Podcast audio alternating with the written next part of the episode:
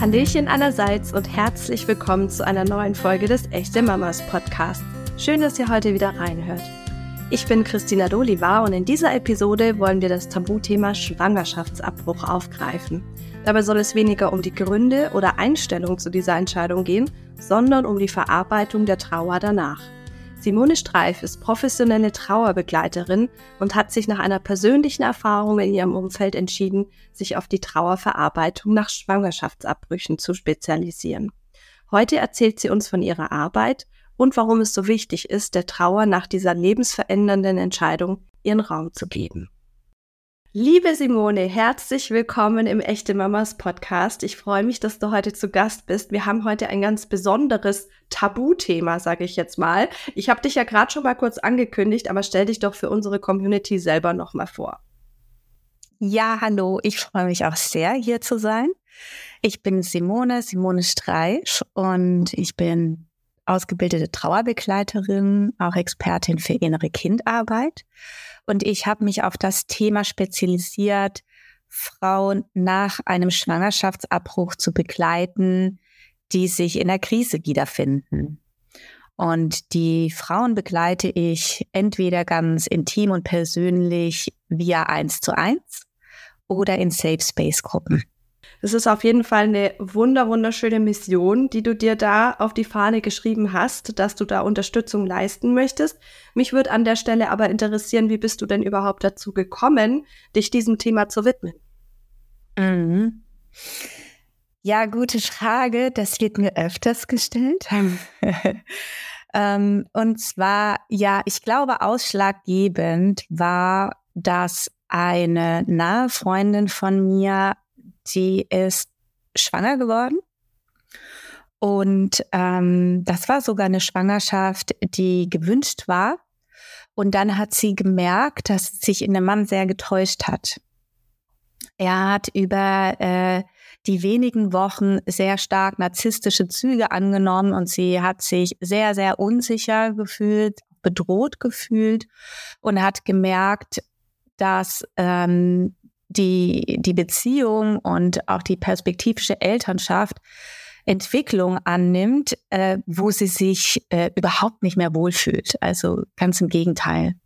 Und sie hat quasi die Reißleine gezogen und ähm, äh, hat äh, sich für den Abbruch entschieden, sich auch von diesem Mann getrennt und ist danach ähm, so gestolpert, dass ich ja, ich war entsetzt. Ich war total entsetzt und habe gemerkt, dass es ganz wenig Hilfsangebote gibt und habe sie mit dem, was ich wusste, aus der klassischen Trauerbegleitung, habe ich sie begleitet und unterstützt und habe gemerkt, dass ich mit meinem, ja, feministischen Hintergrund, dass ich da schon sehr viel Wissen hatte, um sie genau da abzuholen und äh, wieder auf die Beine, wieder ihr hel zu helfen, auf die Beine zu stellen. Und äh, ja, das war so ein berührender Prozess, dass ich dann dabei geblieben bin und habe gemerkt, wow, da scheint es wirklich einen Bedarf zu geben und äh, dann auch recherchiert und gesehen, dass es nicht sehr viele Online-Angebote gibt, wo sich Frauen nach einem Abbruch hinwenden können oder auch überhaupt Angebote gibt. Und ja, dabei bin ich geblieben. Mach das bis heißt, Du hast davor auch schon Trauerbegleitung gemacht und bist dann eben durch deine Freundin darauf gekommen, ähm, dich explizit dann um Frauen nach Schwangerschaftsabbrüchen kümmern zu wollen. Genau, ich war mehr oder weniger gerade mit meiner äh, Ausbildung fertig und war noch so ein bisschen in der Findungsphase. Und dann ist das passiert. Dann Kann das so sein sollen. Ja, ich glaube ja. Passiert ja nichts ohne Grund.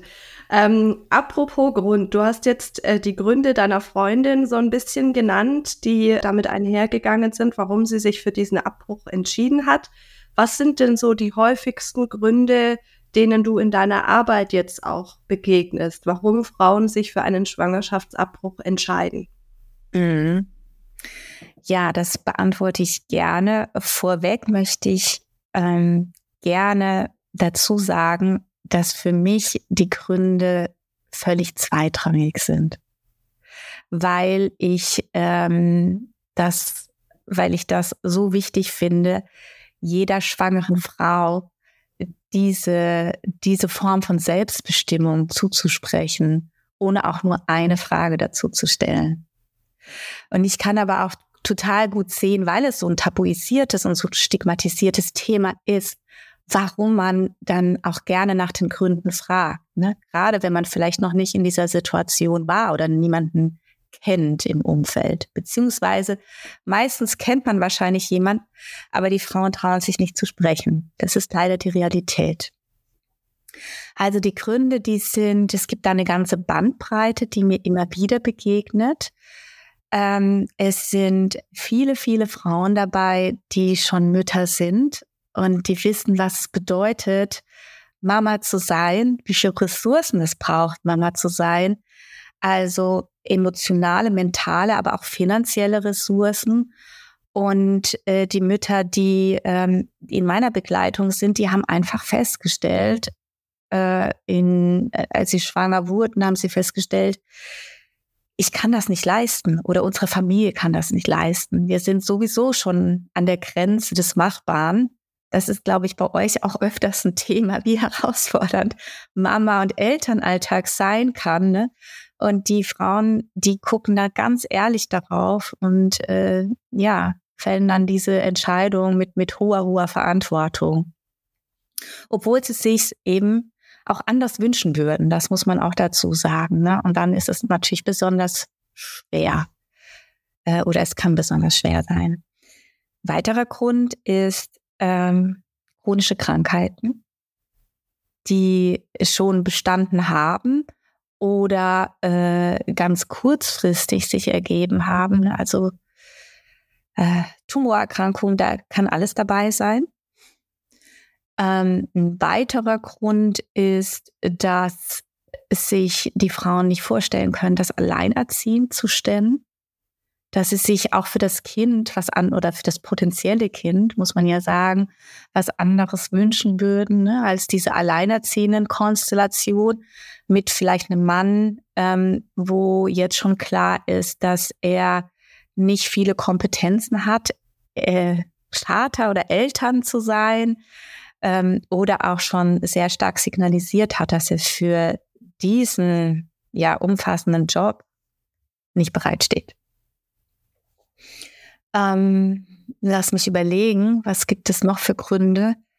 Ähm, ja, es gibt auch äh, Zwänge wie mitten im Studium sein, mitten in der Ausbildung sein und dann eben damit konfrontiert zu sein, ähm, dass man ähm, ja schwanger ist und danach ohne ne, mit mit möglicherweise mit Kind und ohne Ausbildung dasteht. Und das ist natürlich auch das ist dann auch ein beängstigendes Szenario, ne? Und auch ein Szenario, wo die Frauen sagen, so möchte ich das nicht. Ich möchte es anders haben. Ne? Ich möchte in einem Setting sein, wo ähm, ja äh, wo ich, ich und äh, dass mein, mein zukünftiges oder auch gewünschtes Kind gut versorgt sind. Ich finde es spannend, dass du gesagt hast, man kriegt es ja grundsätzlich nicht so mit, beziehungsweise würde das jetzt auch niemand irgendwie an die große Glocke hängen. Zum einen, weil es ein Tabuthema ist, zum anderen über Fehlgeburten zum Beispiel spricht man ja auch noch viel zu wenig. Mhm. Also äh, es ist ja generell äh, einfach was, wo die Gesellschaft, glaube ich, noch ein bisschen Nachholbedarf hat. Und ähm, spannende Geschichte. Also ich habe tatsächlich in meinem direkten Umfeld damit auch noch gar keine Erfahrungen gemacht.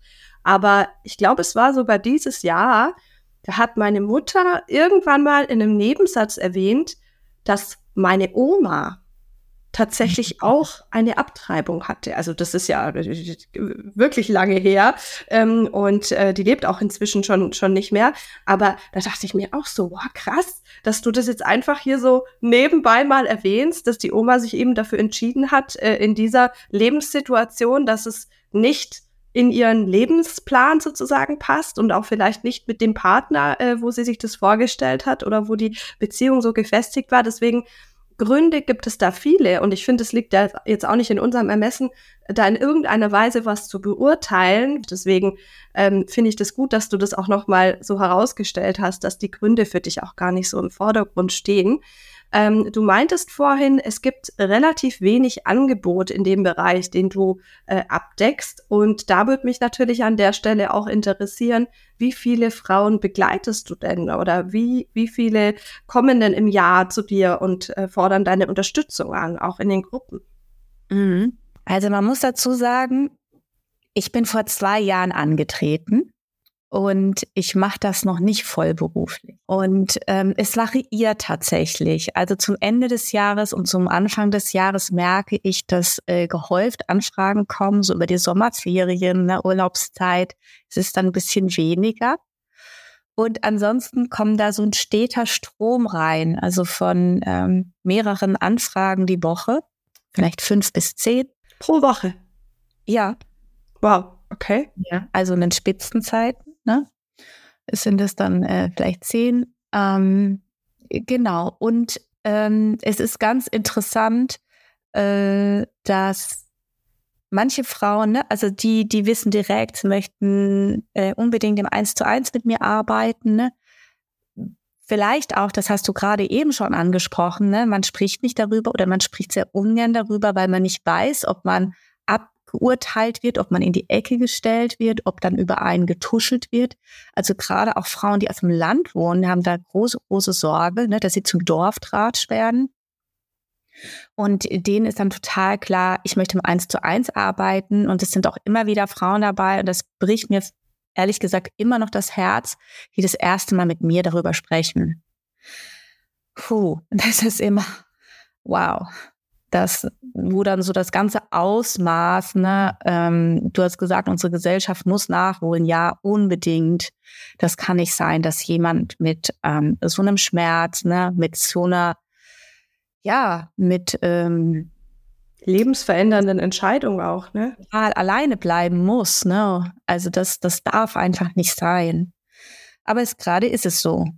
Äh, oder ist es noch so? Und ähm, Genau, und andere Frauen, die sagen direkt, oh, das, das, das Belastendste für mich ist eigentlich, dass ich mit niemandem so frei sprechen kann. Oder ich, wo sind diese ganzen hunderttausend Frauen im Jahr? Ich, es fühlt sich immer so an, als wäre ich die Ausnahme gewesen, ja.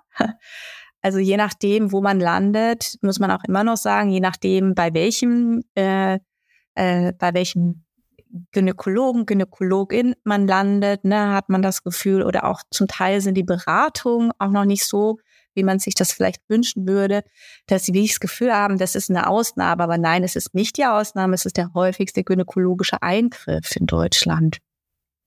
Das muss man sich mal schon auf der Zunge zergehen lassen. Ne? Und die Frauen, die sagen dann, ja, ich will unbedingt eine Safe Space Gruppe, ich will mich mit anderen Frauen austauschen, so, das ist mein Ort, ich brauche Community, ne? Ich, ich ich muss irgendwie bestärkt werden und äh, von anderen Geschichten hören. Das wünsche ich mir zutiefst. Das ja. ist ja auch der Grund, warum es die echten Mamas überhaupt gibt, um äh, eine Community und einen Raum für Eltern zu schaffen, um sich einfach auszutauschen. Aber natürlich, wie du sagst, ist es ja schon auch ein sensibleres Thema und äh, mit Trauer geht ja auch jeder irgendwie anders um. Deswegen an der Stelle mal, ähm, Warum ist es dir so wichtig oder warum ist es generell so wichtig, dass man dieser Trauer nach einem Abbruch Raum gibt? Mhm. Weil ich glaube, dass es sehr, sehr vielen Frauen noch so geht, ähm, dass die das eben ja als medizinischen Eingriff äh, erstmal sehen und, und dann ist das Ganze in Anführungszeichen erledigt, so äh, makaber das jetzt klingen mag. Ähm, aber dass da dann doch ganz viel Emotion noch mit dahinter hängt und die Schwangerschaftshormone tun da ja auch irgendwie ein bisschen so ihr Übriges. Ähm, mhm. das äh, sieht man im Vorhinein vielleicht gar nicht. Und da werden bestimmt viele auch von ihren Gefühlen übermannt, oder? Ja, ja, also ich kann jetzt ja nur für die Frauen sprechen, die zu mir kommen. Es sind ja auch viele, viele Frauen, die, wie du gesagt hast, ne, die sehen das als Eingriff, als wichtige Entscheidung für ihr Leben, was ihr Leben, was sie so bislang eben führen sichert. Und das ist ja gut so. Und die Frauen, die zu mir kommen, die sagen tatsächlich sehr oft, wie du das beschreibst, ich war so überrascht. Und dann bin ich in dieses Loch gefallen. Damit habe ich überhaupt nicht gerechnet, ne? weil sie sich das natürlich alle gut überlegt haben. Ja, ist ja ganz klar.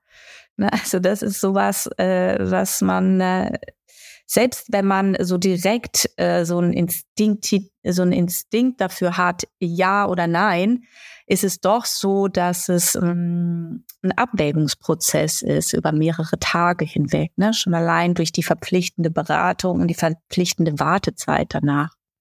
Ja, es ist so, Gefühle sind da, um gelebt zu werden. Das ist so, so eine, ich glaube, so eine goldene Regel, die wir vielleicht überall oder hier und da schon mal gelesen haben. Und das trifft für Trauer wahrscheinlich umso mehr zu. Weil Trauer ist eine, eine Kraft in uns, die uns hilft, das, was schmerzt, zu verarbeiten, zu bewältigen. Und wenn wir diese Trauer wegschieben und unterdrücken, dann kann der Schmerz nicht so gut heilen. Das sieht man auch bei anderen Trauerprozessen, wenn der Schmerz weggedrückt wird, wenn man das so deckelt, wenn man das vielleicht auch nicht wahrhaben will, ähm, wenn man funktionieren muss, äh, dann holt das die meisten Menschen irgendwann ein. Und das kann dann so ganz mannigfaltige Symptome haben, ne? also Angstzustände bis Panikattacken, Nervosität, Schlafschwierigkeiten und so weiter und so weiter. Alles ist grau und grau, ja, man kann sich nicht mehr so richtig freuen.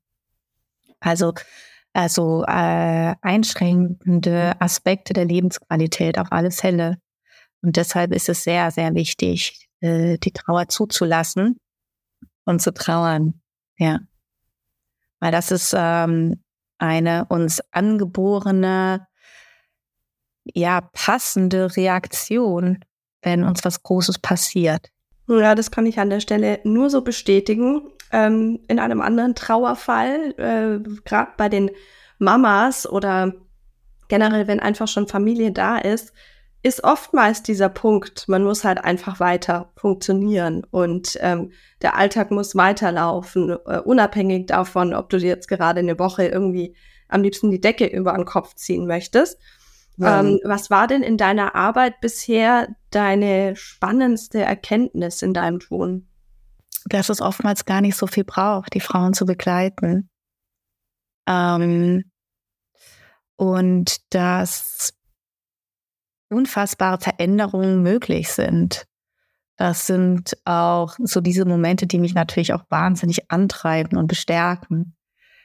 Also es gab schon wirklich einige Frauen, die so Scham zerfressen, kann man nicht anders sagen, zu mir gekommen sind, auch so schuldbeladen, ne? also wo wirklich so das, was so im Außen, so an gesellschaftlicher Atmosphäre so spürbar ist, oder auch in den Kommentarspalten sich niederschlägt, muss man ja leider sagen, in den sozialen Medien, wo die Frauen das so nach innen nehmen und dass es da manchmal ähm, nicht viel braucht, damit sie das, und Scham und Schuld sind schwere Gefühle, das sind auch sehr komplexe Gefühle, dass sie die tatsächlich loslassen können. Also in einer, ähm, in einer Zeit, wo ich selber total überrascht war.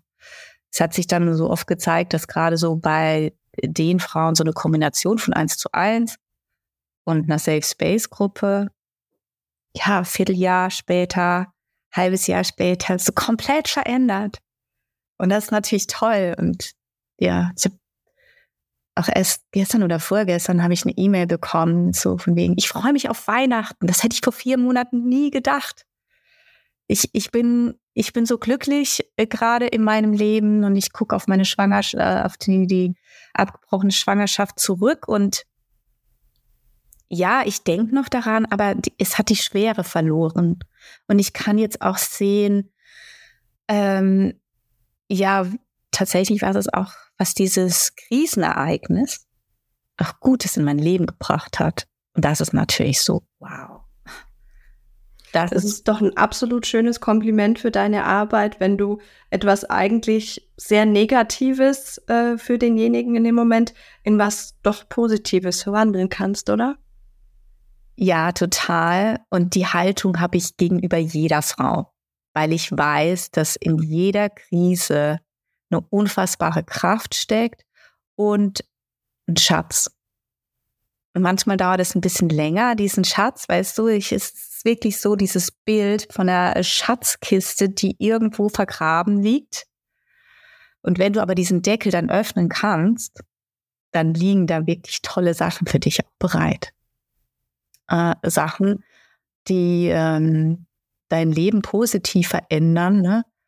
ähm, und auch in einer Art und Weise positiv verändern, die vielleicht so auch im Vergleich zum Leben davor vielleicht sogar noch übertreffen. Mhm. So, und das ist jetzt nicht, weil ich so eine super tolle Trauerbegleiterin bin, sondern hey, das ist das Potenzial von der Krise. Apropos Potenzial von der Krise. Ähm, was würdest du Frauen raten, die sich über eine Abtreibung Gedanken machen. Gerade jetzt auch hinsichtlich der Verarbeitung dieses Ereignisses. Das ist wirklich nicht mein Expertinnengebiet, muss ich sagen. Nur allgemein. Angst ist ein schlechter Begleiter, ein Ratgeber bei Entscheidungen. Und ähm, ja, ganz ehrlich, auf das Hier und Jetzt zu gucken. Und dann gibt es die Schwangerschaftskonfliktberatungsstellen, da sitzen die ExpertInnen. Ne? Äh, die sind auch, also wenn es die Zeit zulässt, äh, da kann man dann auch mehrmals hingehen. Und dann aber ganz ehrlich auf sich selber gucken. Was möchte ich für mir mein Leben? Was kann ich für mein Leben? Das bedeutet für mich auch ein Leben, ja, das ist für uns Frauen sowieso ein schweres Thema, aber warum nicht? mal so weit gehen und sagen, was bedeutet für mich ein Leben in Fülle zu leben und nicht immer am Limit und aus dem letzten äh, Loch pfeifen, ja. Das ist ja auch eine Realität, die Mütter sehr gut kennen, egal ob alleinerziehend oder in der Partnerschaft, wenn wir ganz ehrlich sind. Da hast du jetzt auf jeden Fall schon mal einen wichtigen Punkt auch mit angesprochen. Hast du denn jetzt zum Abschluss von unserer Folge, wir sind leider schon am Ende angekommen, hast du noch was, was du gerne an unsere Community loswerden möchtest? Ja, ähm, unbedingt. Äh, das, das macht ihr ja schon in eurer Community und das finde ich so toll. Also Frauen unbedingt zusammenrücken. Wir brauchen dieses Gefühl von Schwesternschaft. Wir brauchen diese nahen Verbindungen und sich immer wieder selber zu erinnern, äh, die Geschichte von einer anderen Frau, wir können es einfach nicht beurteilen. Es gibt dieses Sprichwort, das mir jetzt aber nicht einfällt, aber das heißt sowas wie, ähm, ja, laufe erst mal zehn Meilen in der Schuhe der anderen dann kannst du erst wissen, ja, was es für sie bedeutet. Und das finde ich in so ein ganz schönes Bild, ja. Erstmal in, in den Schuhen der anderen gehen und dann sich ein Urteil erlauben oder vielleicht auch gar kein Urla Urteil. Also was, was soll das auch immer, dieses Urteilen, ja? Also jedes Leben steht für sich. Und das ist gerade, finde ich, äh, unter uns Frauen, ob wir jetzt Mütter sind oder nicht Mütter sind, ist das so unfassbar wichtig. Das hast du jetzt schön gesagt. Vielen, vielen Dank, liebe Simone. Hat mich total gefreut, dass du uns heute einen Einblick in deine Arbeit gewährt hast. Und ich hoffe natürlich, dass wir in ähnlichen Fragestellungen aus unserer Community mal wieder auf dich zurückkommen dürfen. Ja, super gerne. Und ich habe mich wirklich sehr, sehr, sehr gefreut, dass ihr das Thema äh, Schwangerschaftsabbruch ja auch zu eurem Thema macht. Das finde ich total großartig. Vielen Dank dafür. Danke, dass du da warst und jetzt wünsche ich dir einen schönen Tag. Ja, auch so. Tschüss. Tschüss. Wir hoffen, dass euch diese Folge weitergeholfen hat. Und wer mehr über Simone und ihre Arbeit erfahren möchte, kann auf ihrem Instagram-Account Trauer nach Abbruch vorbeischauen. Wir gestalten unsere Folgen mit euch gemeinsam und wenn ihr euch bestimmte Gäste wünscht oder ihr Fragen habt, schickt uns unbedingt eine Sprachnachricht per WhatsApp an 0176 465 42263 oder meldet euch per Mail an podcast.echtemamas.de. Wenn euch diese Episode gefallen hat, sind wir dankbar für eine positive Bewertung und jetzt freue ich mich schon auf die nächste Folge. In der Zwischenzeit wünsche ich euch wie immer eine schöne Woche und verabschiede mich bis zum nächsten Mal. Tschüss!